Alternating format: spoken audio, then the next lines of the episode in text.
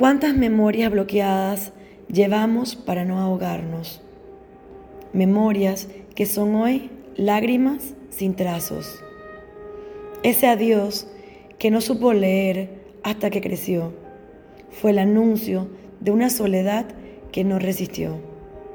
El dolor quedó en el pasado atrapado en los años, gritando, callado el amor que lo había abandonado. La lección entró en calor el día que decidió nutrirse con su propio amor, amor que siempre estuvo ahí esperando. Hoy retoma su vuelo, soltando sus duelos, volando ligero y acercándose cada vez más a todos sus sueños.